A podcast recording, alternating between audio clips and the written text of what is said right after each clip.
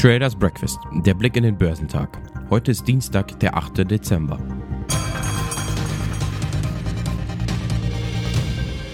Corona-Sorgen wachsen vor allem in den USA. Die Anleger drehten sich hauptsächlich zu den Technologieaktien im Nasdaq, die in der Corona-Pandemie als die Gewinner gelten.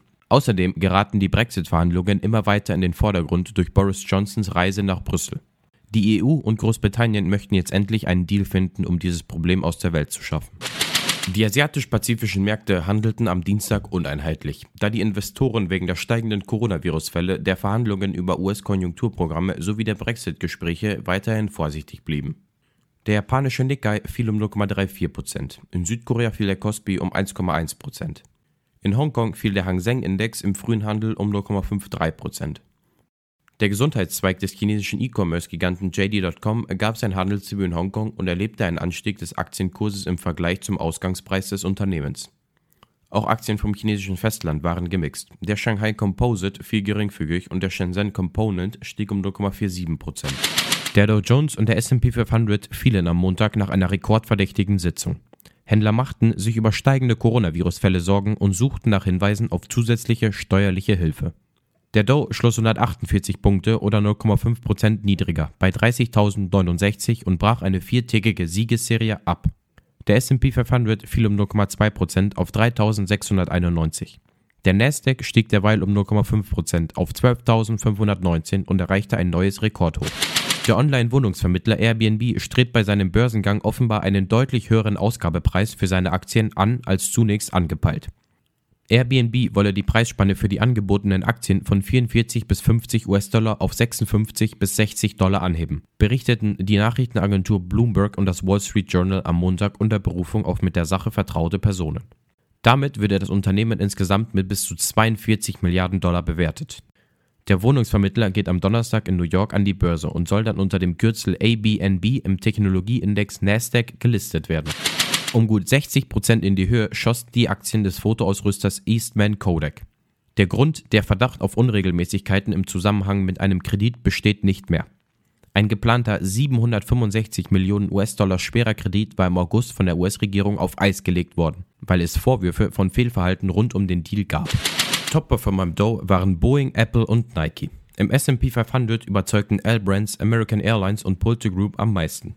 Im technologielastigen Nasdaq 100 legten Tesla, Netflix und Sirius XM die beste Performance hin. Corona-Sorgen haben gestern den deutschen Aktienmarkt belastet. Beim Leitindex DAX bietet sich dabei schon seit Tagen ein ähnliches Bild. Er dümpelt auf hohem Niveau vor sich hin. Weder Bullen noch Bären können sich durchsetzen. So auch zum Auftakt der neuen Woche. Der Index schloss am Abend 0,2% tiefer bei 13.271 Punkten. Damit bleibt der Markt zwar auf hohem Niveau, zu mehr reicht es aber nicht. Vor allem die Aussicht auf eine weitere Verschärfung des Lockdown weckt bei den Anlegern neue Konjunktursorgen und bremst die durch die jüngsten Impfstofferfolge ausgelösten Hoffnungen. Mit Blick auf die Karriere seiner Ehefrau hängt der Co-Chef des Online-Modehändlers Zalando, Rubin Ritter, seinen Vorstandsposten an den Nagel.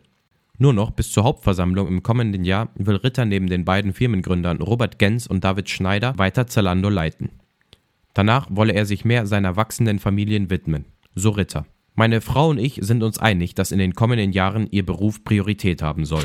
Der Automobilzulieferer Hela hat nach einem besser als erwartet ausgefallenen zweiten Quartal die Jahresprognose erhöht.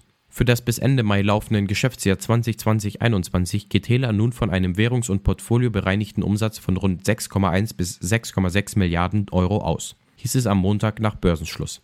Bislang hatte Hela 5,6 bis 6,1 Milliarden Euro in Aussicht gestellt.